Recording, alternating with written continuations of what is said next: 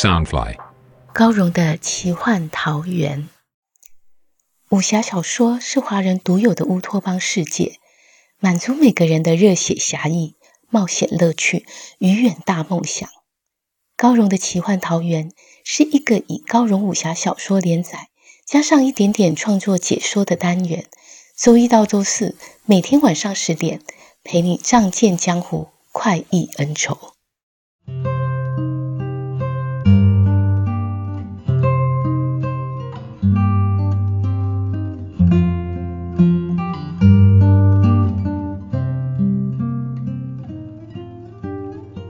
浊酒与君君自宽，人情翻覆似波澜。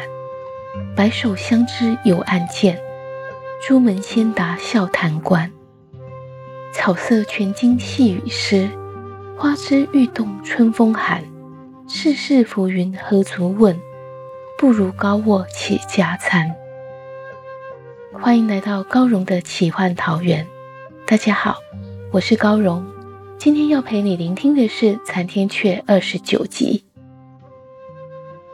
我刚才念的是王维的《浊酒与裴迪》，这里面有一句“白首相知犹暗箭”，他的意思是，即使相交了一辈子的好朋友，当他来到你的面前，你仍然要把手按在剑柄上去防备他。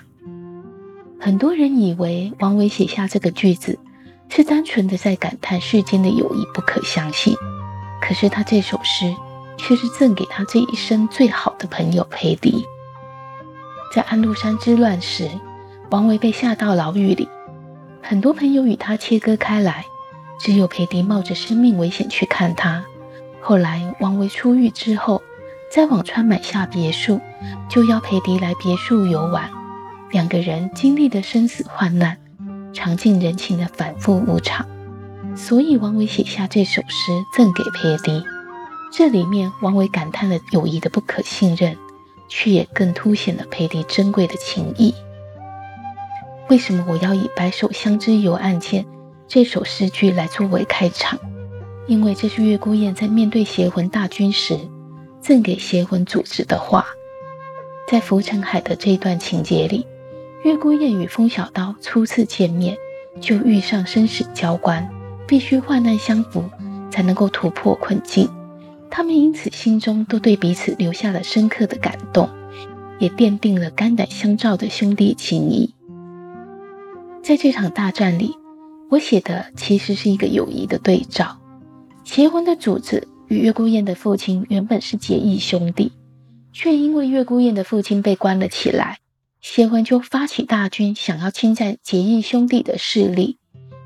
而风小刀与月孤雁其实是素昧平生的，他却凭着一股侠义之心，对月孤雁伸出援手，凸显出邪魂的兄弟情是多么的讽刺。但是风小刀的赤诚之心，真会换来珍贵的兄弟情谊吗？白首相知又暗箭，王维的这首《浊酒与裴迪》，有着情谊与背叛的感叹。同样的。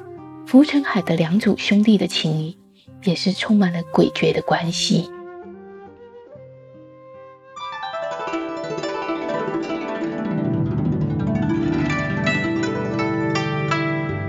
魔界的灵峰山巅，梅落如雪，林中小屋烛光盈盈。过了一个时辰，树林外，探子又传声道：“报，白海清抢仙喝道，快说！”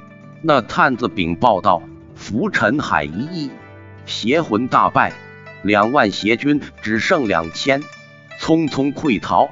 邪淫已葬身其中，对方又多一人，四人全身而退。”九湖儿惊颤道：“先生，邪魂去掉近两万。”白海清对善人离大声呵斥：“别仗着你是少君的先生，你最好给出个交代。”善人离缓缓道：“邪魂勾结了云梦大沼的新势力，向兰亭香榭出手。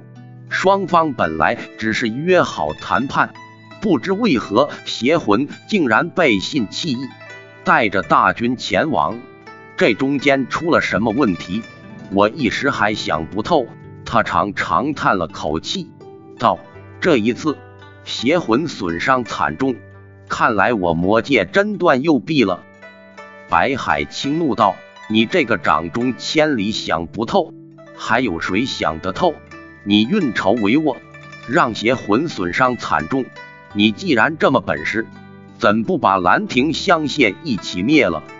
善人离不理白海清的讥讽，伸手入怀，摸出一锦囊，道：“少君有令，如果邪魂真的出世，便将这密令交于你。”白海清夺过锦囊，气冲冲的向外走去。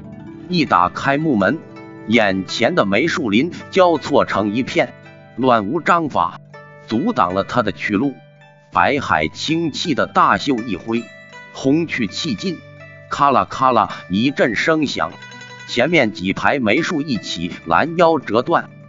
白海清将心中怒火全出在梅树上，正要大步离去，右侧忽然横出一根巨大梅枝，粗壮有如松树干，对准白海清的胸口扫来。白海清此刻怒火旺盛，正是遇神杀神，遇佛杀佛。他大掌立刻聚起刚利的指劲，豁然抓去。唰，那枝干虽然粗大，却经不起他的劲力，瞬间从中碎裂，一掉落地面，竟然回复成细小的梅枝。白海清微微惊疑，还来不及仔细探究，左侧巨大的梅枝干已经横扫过来，两旁的梅树也快速移向中间。挡住他的去路，且越打越快，不断扫向他的头、颈、臂、腰、腿。白海清更加气恼，双袖挥舞，大掌连连抓去。他爪力雄浑，当者披靡。片刻间，他的脚下已堆满一叠一叠的梅花枝。他心知已触动梅林四德阵，却不知此阵最奇诡的地方。在于常人眼看巨大的树干袭来，必然拼命反击，但其实这是一种将细枝放大，成为粗干的幻眼术。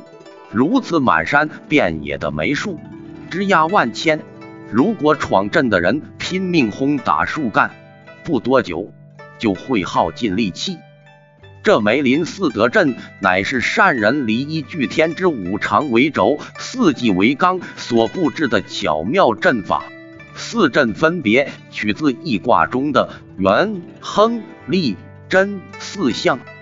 之亨阵符合元象，取春雷使天地万物滋生的意思。若是触动阵法，千百条梅枝将会从地面穿土破出，使闯阵的人。脚下没有可踏的平地，每一步落下，皆会被突出的尖刺刺中而身亡。影邪阵符合亨象，取夏季雷雨使万物舒展的意思。千百根梅枝会变得粗壮，到处扫打，令闯阵者防不胜防，劈不胜劈，不多时便气虚力空，或被击杀身亡。此刻，白海清遇到的就是影邪阵。夜书阵符合立象，取秋风使万物各自合一的意思。梅树前后左右挪移，使闯阵之人寻不到真正的出路，迷乱其中，无法脱逃。傲雪阵符合真相，取冬雪覆盖万物的意思。千百片梅花瓣玄武如飞雪，片片如暗器。闯阵者在千万暗器的笼罩之下，就算真有大鹰飞翔的本领，也是插翅难飞。四象配合，天罗地网，任凭本事再高，也不可能闯关。白海清一开始的时候，掌劲连发，十分勇猛，但树干永无止歇的击打过来，他每每开出一条路，短瞬间。又被逼退回来，数十招之后，他气势一缓，眼前却仍是一片茫茫无际的梅树林。他怒极大喝：“善人离，信不信我轰他你老巢？”他正想飞天而去，屋内的善人离却传声道：“少君就是怕你冲动，才让我约你来这里。此处天圆地方皆有阵法，遁地有之横阵，飞天上有傲雪阵。还请鹰王暂息怒火，回屋中听我一言。白海清心知善人离说得不错，自己是闯不过去了，也只能回转屋内，愤然坐下，拍桌喝道：“我看你放什么屁！”善人离道：“鹰王、狐王请降，邪魂忌讳勾结外族，就不是魔界的兄弟了。今日他损失惨重。”与其说我魔界断去一臂，倒不如看成是云梦大爪断去盟军。白海清怒道：“你当我傻子？这个道理我不明白吗？难道只有你这个掌中千里才有脑子？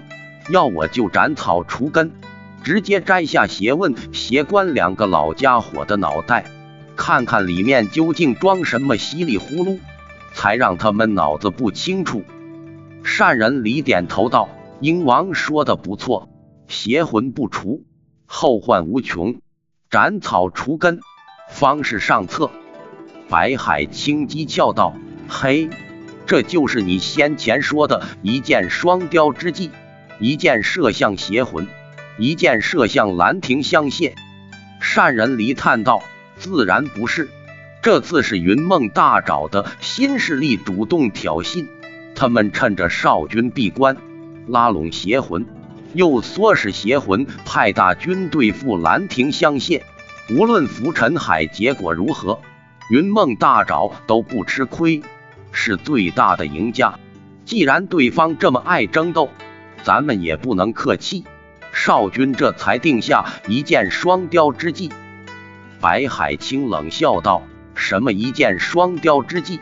真是少君自己想的，还是你在一旁怂恿的？你别想什么事都推给少君。善人离知道菊香村那一战，幽其主君失去元神，白海清心中自责，对幼主更有一份疼爱歉疚之情，缓缓道：“你如此关心少君，他岂会不知？他命你静静等候在此。”就是不希望大家有什么损伤。白海清傲然道：“你自己怕死，便老躲在梅林镇里。我灵族自古以来便立下毒誓，要效忠魔君。他就是一句话要我的命，我也不会皱一下眉头，还怕有什么损伤？”善人离诚恳道：“死有重于泰山，轻于鸿毛。”少君最看重的就是魔界子民，他怎可能让你轻易丧命？白海倾听到少主关心自己，内心已然软化，嘴上却仍是强硬道：“我就是担心他跟主君不一样，做大事者不可这么婆婆妈妈，若要弃居保帅，才能成就大事，有何不可？”善人离微笑道：“无论如何。”少君也不会是武灵王为弃子。九湖儿见白海清的脸色稍稍和缓，忙打圆场道：“值此关头，自家兄弟千万不可乱了阵脚，伤了和气。”他口里说得轻松，但心中对浮尘海一事也是惊魂未定。此时孟婆终于意志完成，插口道：“狐王的眼睛已经模糊可辨。”一开始仍会有些畏光，十日内不可移动，之后就会慢慢复原。九湖儿惨呼道：“十日不可移动，那不是要我的命吗？”善人离道：“孟婆，今日之事莫要告诉你的主子，以免他担心。”孟婆微笑道：“老人家耳朵聋了，脑袋懵了，转个身，啥事也忘了呢。”便欠身告辞，蹒山离去。善人离对酒壶儿道：“这次你十日不能动，可捡了便宜，我只好带你去一趟无仙教了。请拨出二十名狐军随我前去。”酒壶儿心想：善人离向来足不出户，这次却要亲自出马，可见事情颇不寻常。问道：“先生要去巫仙教办什么事，我才好选出合适的胡军。善人离道，此次前去是要逼巫仙教交出不灭火种，他们若能听从，就最好不过。九胡儿笑道：“先生当真说笑？不灭火种可是巫仙教的圣物，要他们白白给出来，那是绝无可能。”善人离道。所以，这二十名胡军要在西漠中散布消息，说巫仙教若是不肯让出火种，魔界就要攻打他们。九胡儿惊问道：“我们才断去邪魂，损失惨重，又要应付除魔大会，还要出兵攻打巫仙教？”善人离微笑道：“上兵伐谋，其次伐交，其次伐兵。”其下才是攻城。九胡儿想了想，道：“所以先生的意思是我们只是散布消息，并没有真的要攻打巫仙教。”善人离微笑道：“不错，这二十名胡军还要散布另一个消息，说江爷剑阁近日会运送一批可除灭妖魔的兵器前往无间岛。”九胡儿道。少君是想利用巫仙夺走要送往无间岛的兵刃，但除魔大会在即，巫仙教也可坐等无间重创我们，不必急着出手抢兵刃。善人离道，我魔门关闭已久，无人知道虚实，只要大肆渲染我方实力，造成西漠人心惶惶。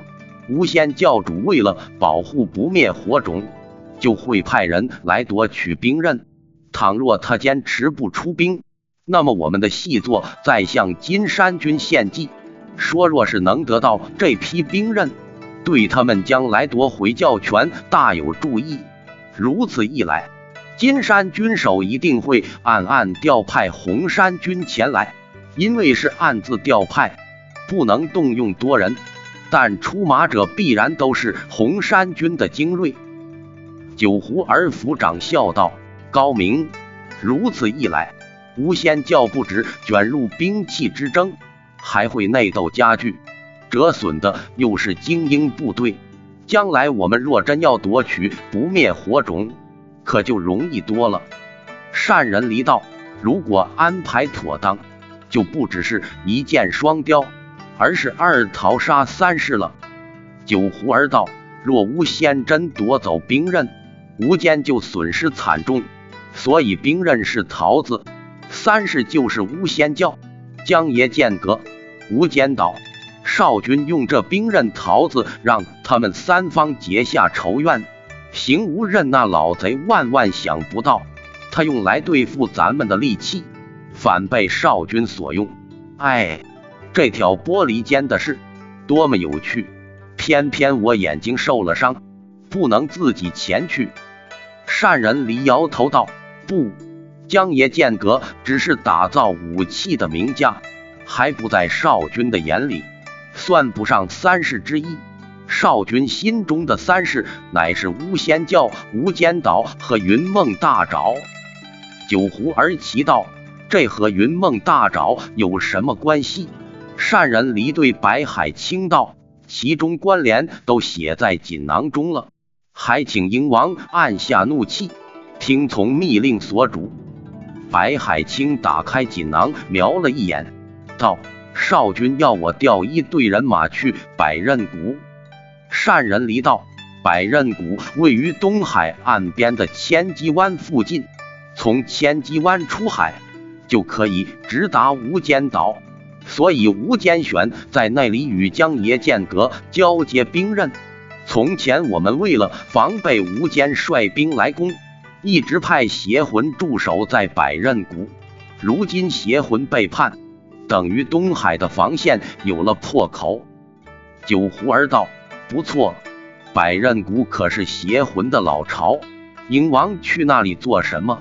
善人离道：“届时百仞谷和千机湾必是各方势力齐聚，形势复杂。”才需鹰王亲自出马。白海清原本还怒气冲冲，但顺着密令内容往下看去，越看越震惊，忍不住嘿嘿一笑，道：“二桃杀三世，妙！只不过我们要用邪魂陪葬，损失可真不小。”善人离道：“倘若今日浮尘海的情势不是如此，邪魂能够回头，少君是不会用此计的。”九狐儿虽然没有看见密令写了什么，但也猜出少君必有妙计，才能让白海清心服口服，笑道：“啧啧，少君一出手，便要一举折损三方最强势力，顺道除去叛徒，真是干脆利落。是谁说他婆妈？”他虽目不能视，仍望向白海清，摇头叹道。江湖啊，从此腥风血雨。